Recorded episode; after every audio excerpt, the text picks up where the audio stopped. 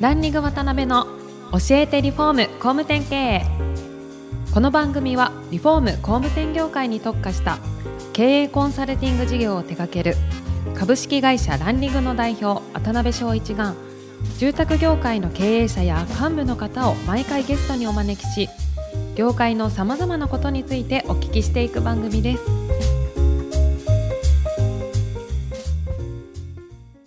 皆さんこんにちは。さあ今週も始まりましたランリング渡辺の教えてリフォーム工務店経営第233回目アシスタントの泉ですパーソナリティの渡辺翔一です。渡辺さん今週もよろしくお願いしますよろしくお願いします。あの、3週目、今週もよろしくお願いします。よろしくお願いします。まあ、今回も園部さんにいろんなことをお聞きしていきたいなと思うんですが、まあ、前回はグループとしての、はいまあ、上場にまつわるご苦労であったりとか、まあ、そういったことをいろいろお聞きできたんですが、まあ、今回はですね、2017年でしたかね、はいはい。法人化されたのは、KI クラフト、はい。まあ、要するに工事会社ですね。はい。で、100人以上の職人を抱えて経営されて KI クラフトについてい。ろいろお聞きしたいなと思ってます。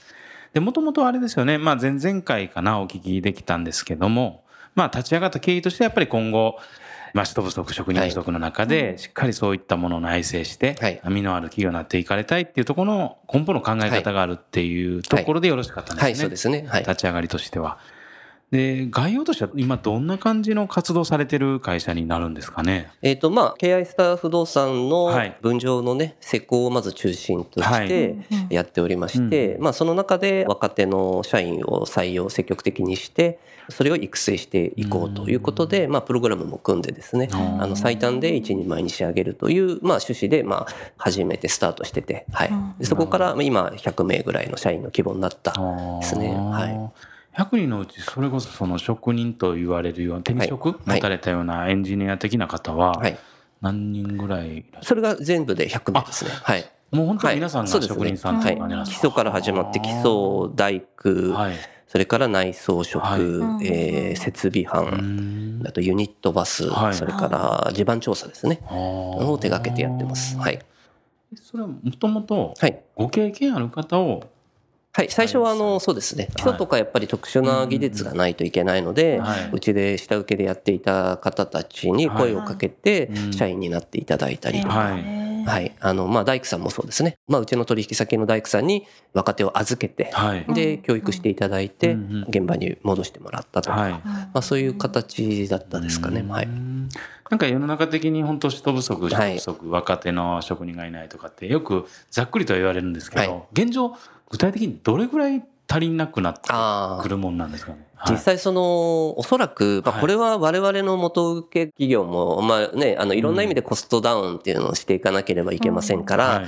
まあ当然その職人さんに払う手間も含めて、これ多分全国的に、うん。あの、どんな業界もそうですけど、はい。やっぱりそこがすごくこう、落ちてるんだと思うんですよね。うんうんで、うちの働いてる大工さんなんかもそうなんですけど、もともと私が建設やってる時もそうだったんですが、まあ要は手間が払えないと。人を入れたいのは山々なんだけど、うん。まあ手間が払えないよとか、うん教育ができないよ、うん。まあ現場に若手を入れたとしても即生産性につながらないから、はい。ちょっと雇えないんだよみたいな話をよく聞いてたので、うんまあそれであればじゃあ会社が体系的にね、はい。あの育成していきたいかうらん。協力してほしいということで、うちがもう本当社員を取って、でもう最短で仕上げていくっていうプログラムを作って、まあ始めた流れがありますね。なるほどね。はい。今あれですか、そのグループとしての分譲の施工の部分っはいていうのを主に受けられてはいそうです。はい。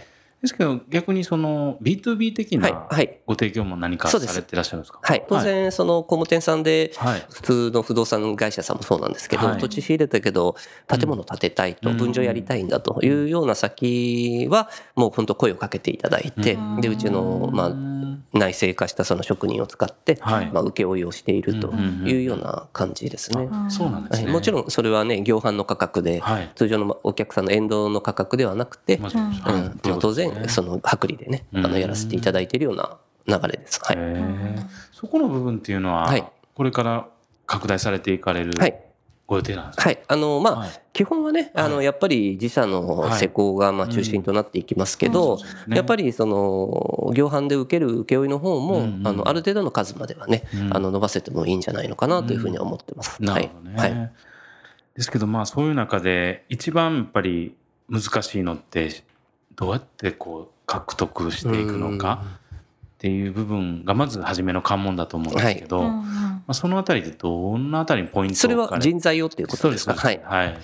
もう、手法であったり、はトであったりとか。今、あの、会社の流れ、グループ全体で考えると、まあ、50名から70名ぐらい毎年、こう、年によってちょっと人数がありますけど、はい新卒の採用してましてうん、まあ、それは、あの、私じゃなくてね、あの、専務が中心でやってくれてるんですけどもそれにプラス、だから、高卒採用に関しては、私の方で、ある程度、こう、全国のね、はい。高校を回ったりとかあの、まあ、DVD を作成してうん、えー高校に配ったりとかうんしながら、その、まあ、職人に対する理解度、まあ、要は、大工さんとかなりませんかって言っても、うん。こうイメージがやってない子供たちっていうのは、イメージがね、あの、湧かない部分があって、ね。やっぱり実際にその DVD とかで作業風景を見ると、みんなはかっこいいねってなるので、うん。だからそこで、その、ある程度人材を確保できて。はい。だから全国の高校でもかなりね、学校の先生だけを、あの、企業をちょっと説明したいのでっていうことでお越しいただいて、で、会社の取り組みであるとか、そういったものも見ていただいて、で、生徒さんも来て見ていただいて納得してみんなちょっとやりたいなという子を、まあ、集めてるというか、うんはい。そういう活動はしてますね。なるほどね。はい。なんかその世の中の工務店さんとかでも、はいもちろん中には大学生をはい。雇って職人化されてるみたいはない会社も一部あると思うんですけど、うんやっぱりこう職人さんで、まあ高校生の本当に若い方をはい確保したいっていう会社さんも増えてると思うんですね。はい。そういう方たちが、例えば自分のところで高卒採用を力入れてやろうと思った時に、まず初めにやることっていうのは、もう本当に先生を回るっていう感じなんですか？もう学校ですね。で、あとあの、そういう採用の専門の会社がありますので、うん。企画会社がありますので、まあそういうところに参加させていただいてう、まあ先生にね、一人でも多く話を聞いてもらうとか、うん、うんいう活動が、まあただ学校丸とかが一番はいいいのかなとは思います。そうですよはい。ね。なるほど、なるほど。はい。あとはやっぱり一人でも二人でもその高校からはい OB が、OB というかそうですね。実績が作れてきて、その人が定着してはい。活躍していれば続いていくもんなんですかね。そうですね。あの、昨年度ははい5名ぐらいの入社だったんですけど、なんですねあの、来期ははいもうすでに16名、おーうん、大卒の子も含めてですけどもはいはいはいはい、採用が決まってまして、うん内定が出てまして、はい。はい。なんか来期はかなりその16名入ってきますしあとはそのベトナム人の実習生ですね。の採用を年2回やってますから、まあそれでまあ25名ぐらいは来期は確保できるかなとは思ってます。なるはいほどね。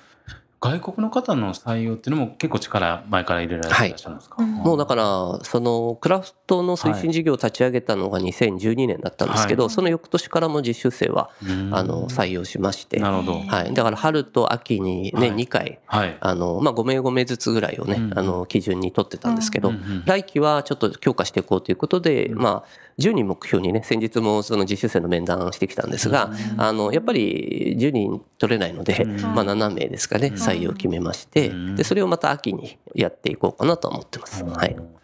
なんか、まだその、外国の方がね、はい。まあ、例えばコンビニの業界であったりとか、そういう業界で、まあ、お見受けしてね、当たり前の光景にはなってると思うんですけど、なかなかまだ建築業界の中で、そこまでうまいことはい。活用されたりとか定着してるっていう例をあんまり聞かないというか、はい。イメージつかない会社さんも多いと思うんですけど、そのあたりってどのあたりが注意したりとか、うん。ポイントにおいて獲得してはい。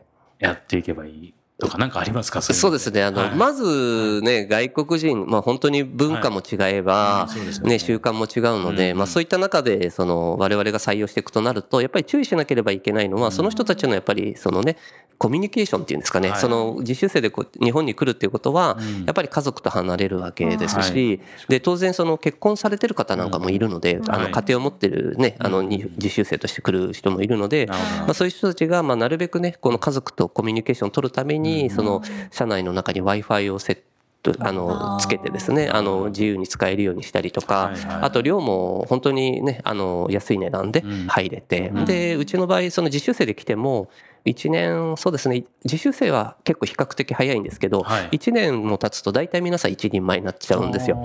で、その人たちには、あの、もう日本人と同じお給料挙げてですね、そうなんですね。はい、やってて、で、今、特定技能制度が昨年から、ね。はい、来まして、で、おかげさまで多分建設業界の中で一番早くだと思うんですけど、3名許可が下りて、で、続いて今また4名ですかね。先日下りましたので、だから順次その実習生はい、をまあ、希望者はねうん、特定技能に切り替えて、うん。で、お給料もマイスター制度っていうのを弊社の中で作っておりまして一定の技術と、その、まあ、表彰のね、対象者もそうなんですけど、毎月毎月その優秀な社員を表彰してますので、その表彰回数がある程度いくと、はい。マイスターっていうグループに入れて、そうすると、まあ多分日本人よりも全然いいお給料で、まあ日本人よりもっていうか、まあその、日本人も含めてなんですけど、はいはいそこにマイスター制度に加盟できて、入れて、そうすると、まあ、ね、露骨に金額は言えませんけど、うん。かなり、まあ、職人の中では本当に素晴らしい金額を支払ってるような状況ですね。あそうなんですか。え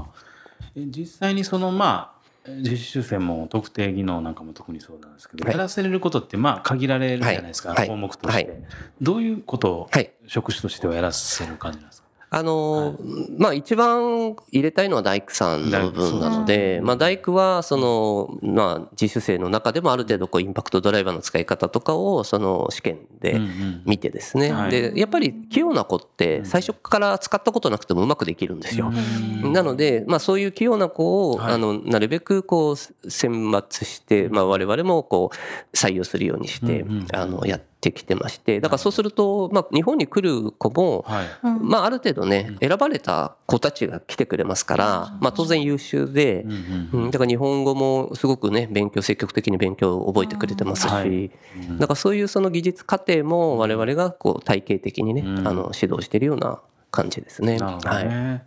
実際にそのすみません外国の方のお話ばっかりなんですけど、方をこう定着して戦力化していくための教育の仕組みってどんな感じになられてるんですか？もうね、本当にあの、はい。うちのベトナム人の一期生の子たちは優秀で、えー、4人採用して、まあはい1人はね、あの、べ今ベトナムで頑張ってますけど、3人戻ってきてもらってて、そのうちの2人はもう N2 をその取得してて、で、なおかつね。そうですはい。ね。で、その日本語でうん。運転免許も取ってですはい。ね。まあだから非常にこう優秀でうん、で、その子たちがもう本当にその後輩たちを、なんていうんですかね、もう素晴らしい教育方針というか、あの本当にだからベトナム人の方が逆に言うと習得するのがうん。早いですかね。うんほぼ全員1年ちょっとで、はい。もう日本人と同じぐらい、普通の職人さんと同じぐらいのレベルまで来るので、給料もすぐ上げてですね、やってますね。だからそういう噂をベトナムの子たちが国のその仲間たちに、うんまあ情報を多分出してくれるとそういうところで、まあ集まる、まあ KI に行きたいというその人たちが集まってくれるので、うんだからそういう意味では非常にね、会社としてもいい、そのうちの社員はね、日本人、ベトナム人問わず、うんあ優秀だなというふうには思います。はい。なるほどね。はいまあ基本的には同じですよね。外国の方だろうが、そうはいまあ日本の方だろそううです。が、はい。しっかりこう寄り添ってあげて、ちゃんとしたマットなことをしていけば、そうですね。ってい。うことなんでしょうね。だから、伸びる方の特徴ってあるんですか？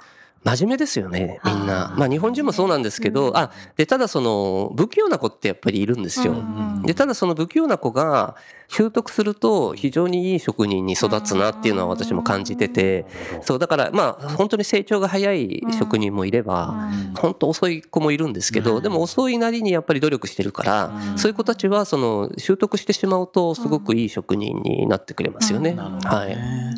あれですよね。ですけど、その実習生はい。5年でしたっけ？えっ、と、三年、まず3年で2年延長ができて、2年2年で合計7年延長できるんですか ?7 ね。年ですはね。で、そこから特定技能に切り替えて、はい十何年とかそうです今はもう特定技能も実習生の間でも帰らなくてもよくなっまあそういう制度になってるんですね、実習生が。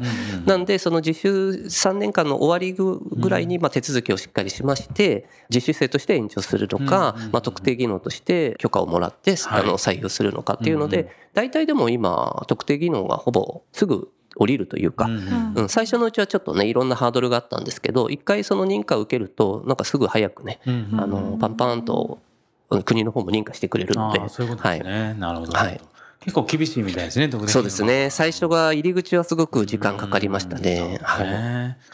どうなんですかね、その、まあ、御社のようにその分譲の方をメインではいやられてらっしゃる会社さんなんか、まあ、そういうこう、比較的こう、外国の方のはい活用っていうのは、今進んでられる会社も中にあると思うんですけど、例えば、リノベーションとかう、ん。リフォームとか、まはい。あ、そういった分野ももちろん職人不足になってはいくると思うんですけど、そこら辺ってどうなっていくんですかね？いやもう本当ね、うちのその別途、まあ、実習生のことばっかり言ってるんですけど、その子たちに、その、事務所の改装を頼んだんですよ。はい。あの、ちょっと広げたい。うん。まあ、要は和室だったところを会議室にしたいんで、はい。あの、広げたいんだけど、つったら、じゃあ僕たちやりますよ、みたいな。うん。見てるね、そばからもうどんどん壊して、どんどん組み立てて、あの、言った通りのその仕上がりをね、あの、しっかりしてもらったりとか、はいはいはい。だから本当すごい、あ、みんな優秀だなとは思います。だからリノベーションとかそういうリフォームの世界も、全然多分そういう職人さんとしてもね、うん。あの、使えますし、うん。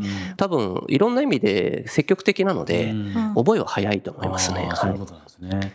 あとはどうなんですかね。やっぱり日本の方のこうその見え方に対するね、はい。あーちょっとしたそうですね。こううん。あのまだ慣れてないというか、はそういったところはもうちょっと時間かかるんですか、うん最初はね、結構偏見がある、まはい。あ、あるなというふうに、ちょっと見た目で私もそうは、あの、感じてはいたんですけど、はいはいはいでも今はもうほぼ、ほぼ現場に行っても、うちのベトナム人の子たちはうん。人気者なので、うん、だから現場でも本当に、なんて言うんだろう、うん。あの、皆さんからよく面倒見てもらってるし、まあ、お客様なんかの理解も結構今はあるんじゃないかなと思いますね。あそうですか、はなるほどね。ありがとうございます。なんかいろいろちょっと夢中になって聞いてたら 20分近くなっちゃいそうました。ですね、まだまだお話を伺いたいのですが、時間が来てしまいました。次回が最終回となりますが、園部社長にはまたゲストにおいでいただけるとのことです。園部社長、本日もありがとうございました。ありがとうございました。はい、ありがとうございました。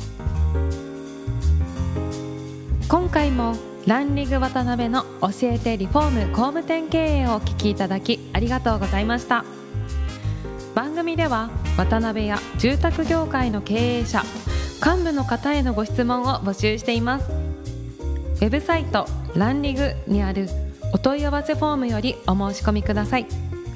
お待ちしています。